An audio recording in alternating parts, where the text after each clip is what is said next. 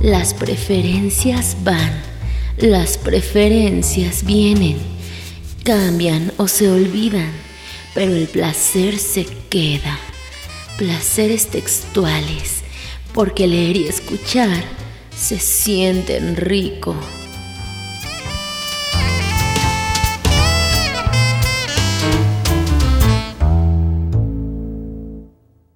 Amigos, me da mucho gusto saludarlos. Claro, estamos en Placeres Textuales, donde leer se siente rico. Mi nombre es Arfaxado Ortiz.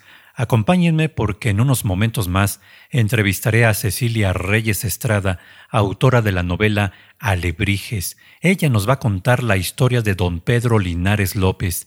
Ustedes amigos se preguntarán quién es don Pedro Linares López. Bueno, pues entonces quédense conmigo para que de la mano de Cecilia Reyes Estrada conozcamos la vida, el trabajo, la obra de don Pedro Linares López. Y no se despeguen, aquí encontrarán placeres textuales. Oye, ven, acércate, no pierdas la oportunidad de sentir placeres textuales al escuchar nuestro podcast de entrevistas con escritores y sus libros, porque leer se siente rico.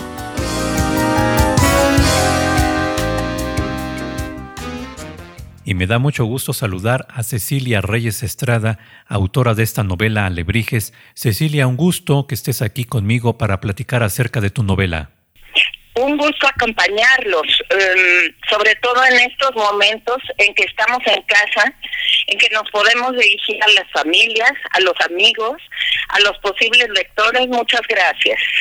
Y para comenzar esta conversación, esta entrevista, ¿quién es don Pedro Linares López? Eh, bueno, mi intención al escribir este libro o esta novela, mi objetivo no era solo relatar la vida, las vivencias, las aventuras de este humilde artesano cartonero, don Pedro Linares López, inventor de los alebrijes, sino documentar los hechos históricos de su vida y de su obra, teniendo como telón de fondo los principales acontecimientos de México del siglo XX. Y ahora, Cecilia, te pido que nos hables acerca de la familia Linares, una familia de gran tradición en el arte de la cartonería, una tradición que se remonta hasta el siglo XIX. La familia, bueno, cuando don Pedro Linares nació, ya había cuatro generaciones anteriores que se habían dedicado al arte de la cartonería.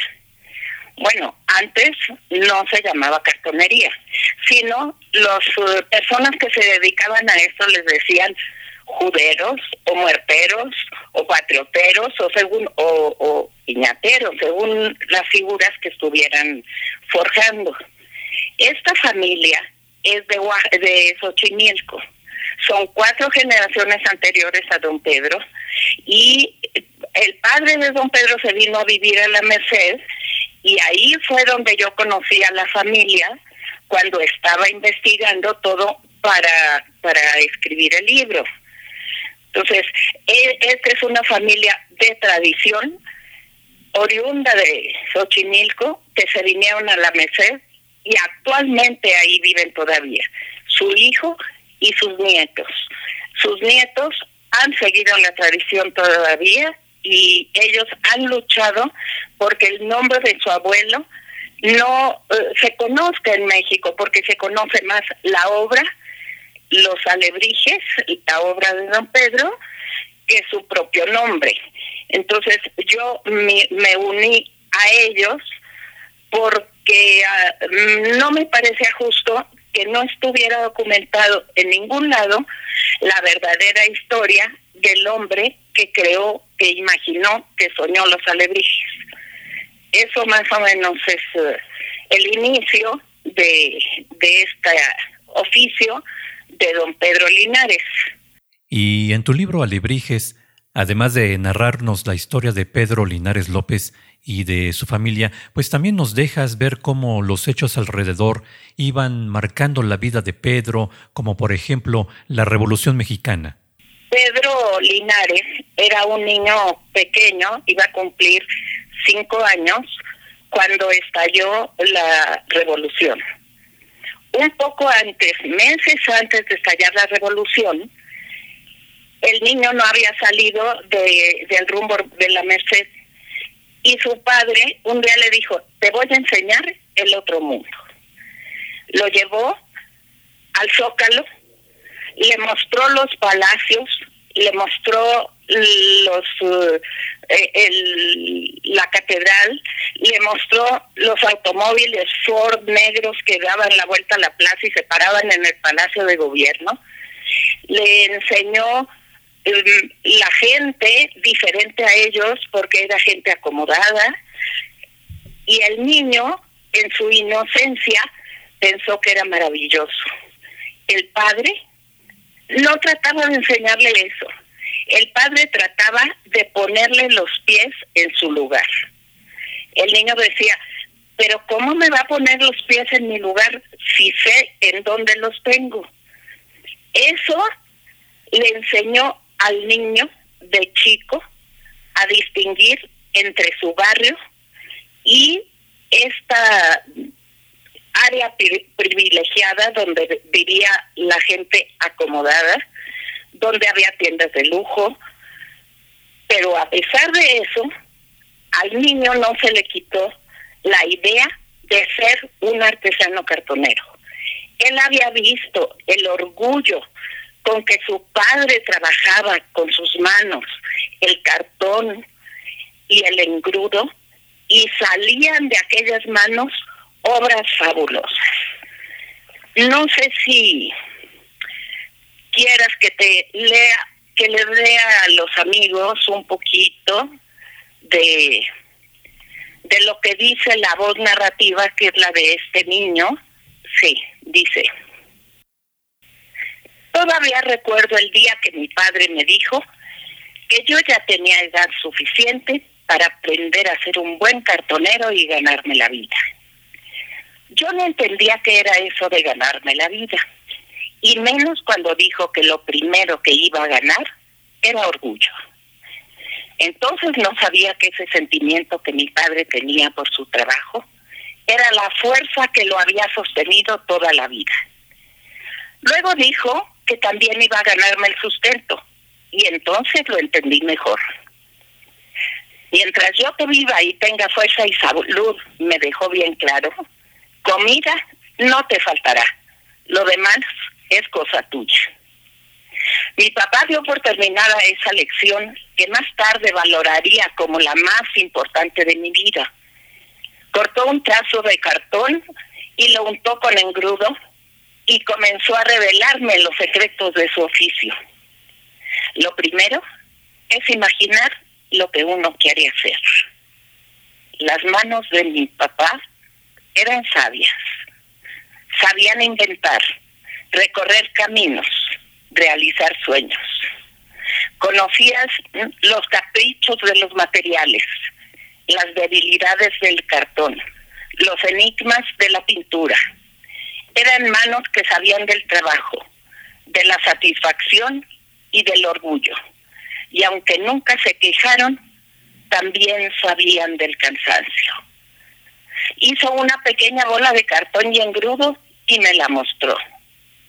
Este es el alma de la figura y comenzó a pegar sobre ella capas y capas de cartón. Cuando me di cuenta de que mi papá podía hacer magia con sus manos, nació en mi mente el deseo de crear es menester sentir contento y felicidad con lo que uno hace, me dijo mientras modelaba. Las figuras sienten el gusto y también el disgusto, la querencia de las manos y el humor del forjador. Después viene la pintura. Mientras uno trabaja, va forjando poco a poco la figura, pero la pintura es la que le da vida. Uno puede hacer que tenga una vida alegre o triste, que ría o que llore. Y con una pincelada y otra le dio vida a una calavera que no sonreía. Creo que este pasaje de la novela nos, uh, nos retrata el sentimiento que esta familia tenía por su trabajo, el respeto. Ellos sabían que estaban haciendo un trabajo humilde, pero importante. Decían que aquella educación se la habían pasado de generación en generación, pero no era una educación que le había, les había dado las escuelas públicas o el gobierno. Era una educación, como ellos decían, la que se mama, la que se pasa de generación en generación. Por eso este niño, cuando vio el otro mundo, cuando supo que el presidente tenía su oficina en un palacio y las damas elegantes compraban en tiendas adornadas con candiles, con miles de foquitos, él no se amedrentó, no se le disminuyó el amor que él sentía por lo que su papá le había dado que era el oficio.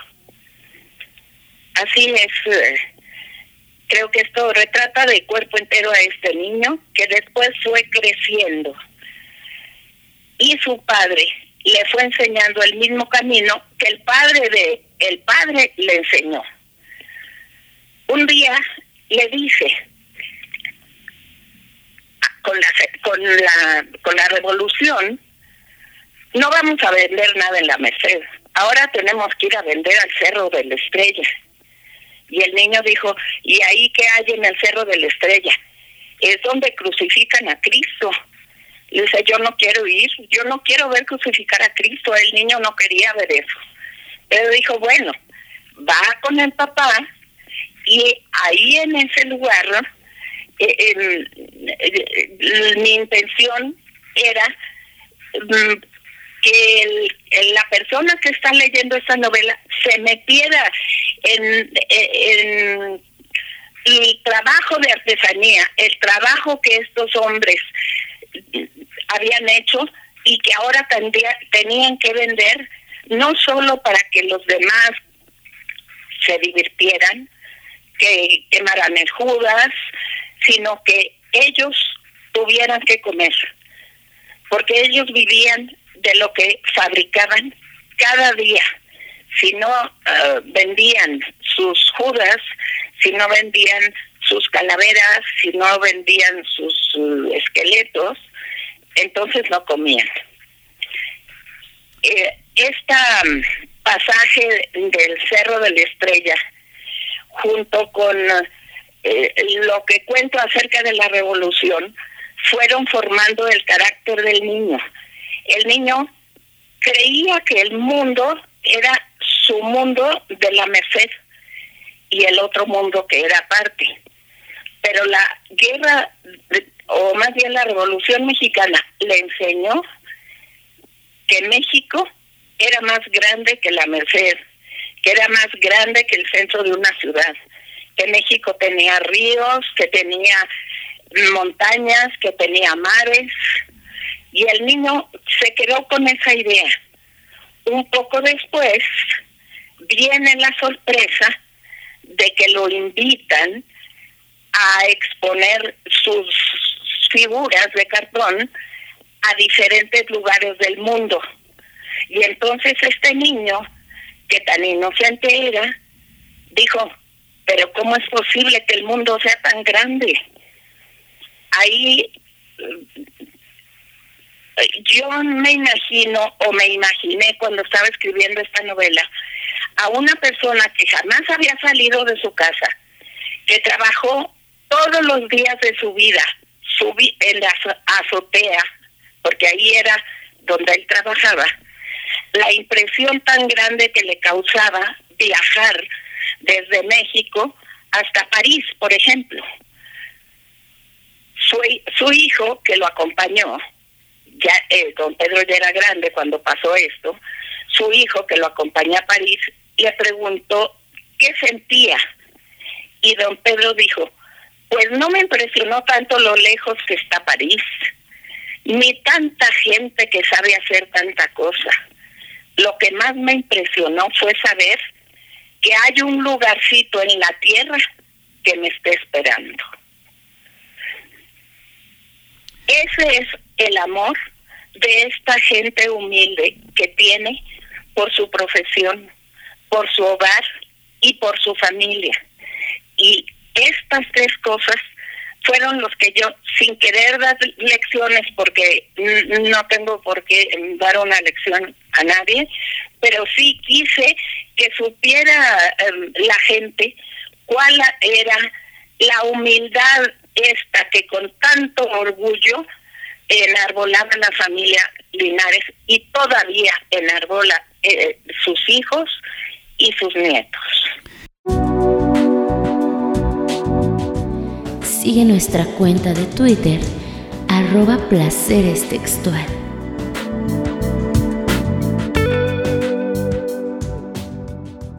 Y hace un momento, Cecilia, hablabas de otro mundo, claro, refiriéndote a los viajes de Pedro Linares, pero también hay otro mundo en la vida de Pedro, y es en donde surge la idea de los alebrijes. ¿Cómo fue el proceso creativo para dar a luz a los alebrijes? Don Pedro Linares, cuando estaba chico, su papá lo mandó a vender. Él tenía 15 años y, y pues andaba por por estos lugares del centro de la ciudad, que era donde creía que iba a encontrar más clientes, y de hecho encontró unos amigos en un lugar de, de establecido en la calle de Madero, y pero él era sumamente pobre y lo lo único que comía era un pan de un pan de bolillo con una chilindrina metida adentro era su comida y él creía que estaba comiendo este, pues maravillosamente y muy sano. Así comió durante muchos años hasta que ya adulto le dio una enfermedad terrible que cayó en coma, una cosa del pues por no comer, por no alimentarse bien, le cayó esta enfermedad y y, se le presentó algo que la familia pensó que era la muerte. Entonces la familia decidió velarlo y él estaba en un trance en el que estaba soñando o muerto, dice él. Yo no sé si estaba soñando o muerto, pero más bien creo que estaba soñando porque vi un bosque oscuro en donde aparecieron unos animales que no tenían ni pies, ni patas, ni, ori, ni hocico, ni pico. O sea, él trataba de explicar que eran unos animales que no eran de este mundo.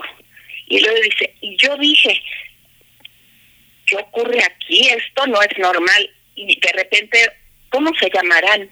¿Cómo se llamarán estos, estos animales? Entonces, de repente al fondo del bosque escuchó una voz que decía, alebrijes, alebrijes.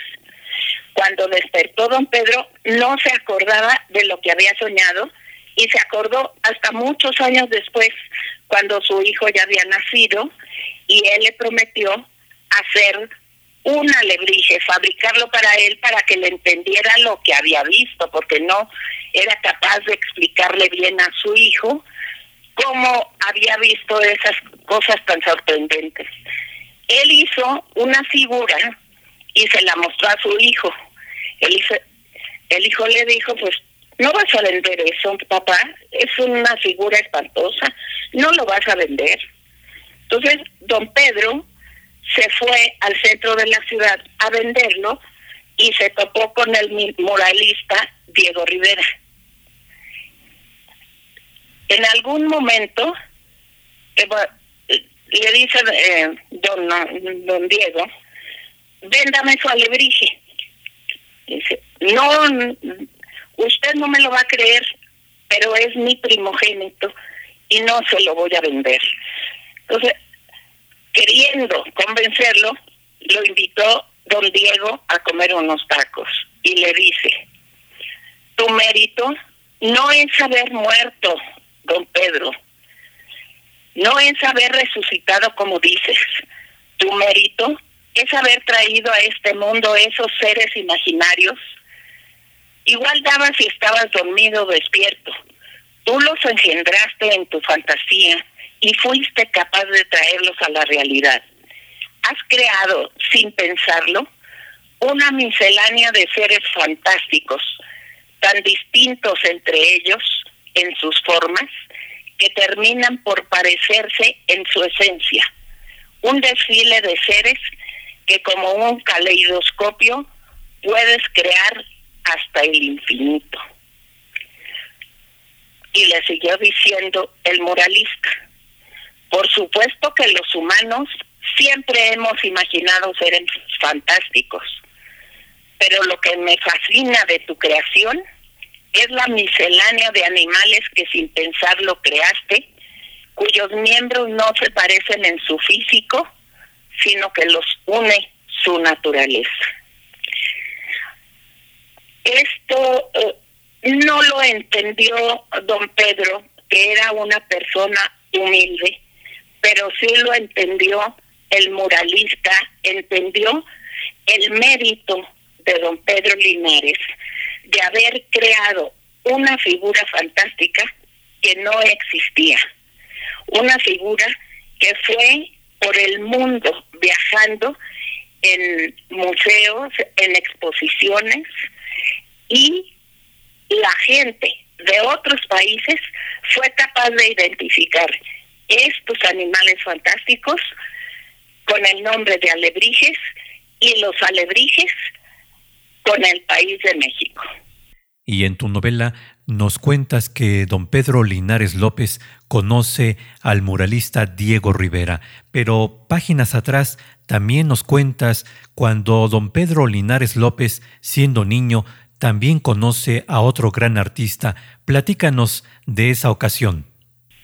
El padre, em, en su interés de ubicar al niño en, en la posición que estaban ellos, unos artesanos cartoneros humildes que necesitaban luchar, trabajar todos los días para comer, trataba de situarlo en, en esa posición que la vida los puso. Agarró de la mano al niño para mostrarle ahora que ya le había enseñado el otro mundo, ahora quería que conociera su barrio.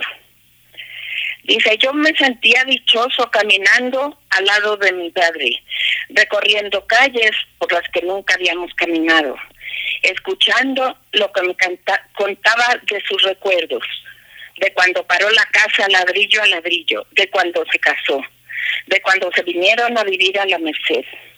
Llegamos frente a una iglesia y nos detuvimos. Este es el templo de Jesús María. Dice, cuando salimos de ese templo, me dijo, te voy a enseñar algo que te va a gustar. Lo descubrí cuando tu mamá y yo nos venimos a vivir a la Merced y yo me salía de la casa a conocer el rumbo. Caminamos unas cuadras y nos detuvimos frente a una ventana. Pienso que en ese momento mi papá se olvidó de mí porque se quedó contemplando algo que yo, aunque me parara de puntitas, no alcanzaba a ver. Mi papá, papá le llamé quedito y sacudí su mano para despertarlo. Él me miró como aturdido y luego me cargó en sus brazos. En el vidrio de la ventana estaba pegado un dibujo que representaba una pulquería como las que yo había visto en el centro de Xochimilco y en la esquina de nuestra casa. El pulquero detrás del mostrador sirviendo los pulques, un artista tocando su arpa, un perro comiendo su hueso y los parroquianos que no dejaban de bailar. No sé cuánto tiempo me quedé mirando. Esa imagen, que bien habría podido verse en cualquier pulquería de México, no solo me impresionó, porque nunca había visto un dibujo como aquel, sino porque las figuras no eran la representación de seres vivos, sino de esqueletos vivientes. ¿Quién lo dibujó? Mi papá quedó, se quedó pensando y después de un rato dijo, es un buen dibujante. A la vez que yo miraba la pintura, me tapaba el sol con la mano para ver dentro de la casa Imaginaba que ese buen dibujante que mi papá decía podía aparecer en cualquier momento. ¿Por qué no hay nadie? Y mi papá señalando el dibujo dijo, porque todos están muertos y se fueron de parranda. Yo lo miré sin saber si creerle o reír. Pero pronto él soltó la carcajada y los dos nos pusimos a celebrar con tanto gusto que no podíamos parar. Y de pronto, entre nuestras risas, escuchamos una voz que decía, no todos estamos muertos, todavía falto yo. ¿Te gusta? me preguntó el hombre cuando vio que yo veía el dibujo. A pesar de que yo estaba aterrado, moví la cabeza de arriba abajo y entonces él, él, sacó del bolsillo de su bata una libreta, tomó el lápiz que tenía en la oreja y comenzó a dibujar. No había pasado ni un minuto cuando arrancó la hoja y me la dio. Miré el dibujo y quedé fascinado. Se trataba de una calavera que llevaba un inmenso sombrero adornado con plumas de avestruz y hermosas flores. Y a pesar de que los trazos en mucho se parecían a los de la pulquería, yo sentí que ese dibujo era especial. ¿Cómo te llamas? Yo había podido decirle que mi nombre era Pedro Linares, artesano cartonero, pero en aquel momento lo único que me importaba era saber más de él. Así que le pregunté, ¿y tú cómo te llamas? Y me dijo el nombre que nunca en mi vida olvidaría, José Guadalupe. Fue como si nos conociéramos de siempre. Comencé a contarle que yo también sabía hacer calaveras, pero que mi papá y yo las hacíamos de cartón. Pues amigas, amigos, esta es la recomendación de esta semana, ese es el placer textual de esta ocasión, Alebrijes, de Cecilia Reyes Estrada, publicado este libro, publicada esta novela por nuestros amigos de Editorial Itaca. Y te pido, Cecilia, que invites a los amigos, a las amigas de Placeres Textuales para que nos acerquemos a tu novela Alebrijes. Pues sí, me encantaría que se acercaran al libro Alebrijes, homenaje a la creación del artesano Pedro Linares López en México siglo XX, que está a la venta en las principales librerías y lugares eh, donde se venden libros, distribuidoras internacionales, también lo pueden encontrar y sería un privilegio y un gusto para mí que leyeran el libro. Pues muchas gracias Cecilia Reyes Estrada por compartir con nosotros parte de tu novela. Fue muy interesante leerla y también compartir de alguna manera esta historia con nuestros amigos de Placeres Textuales. Así que te mando un abrazo y mucho éxito con tu novela. Muchas gracias por haberme aceptado en su programa Placeres Textuales y nos vemos y salud y alegría en este tiempo de estar en casa.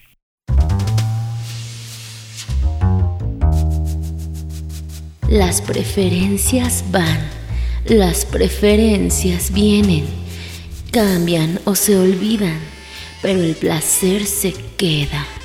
Placeres textuales, porque leer y escuchar se sienten rico.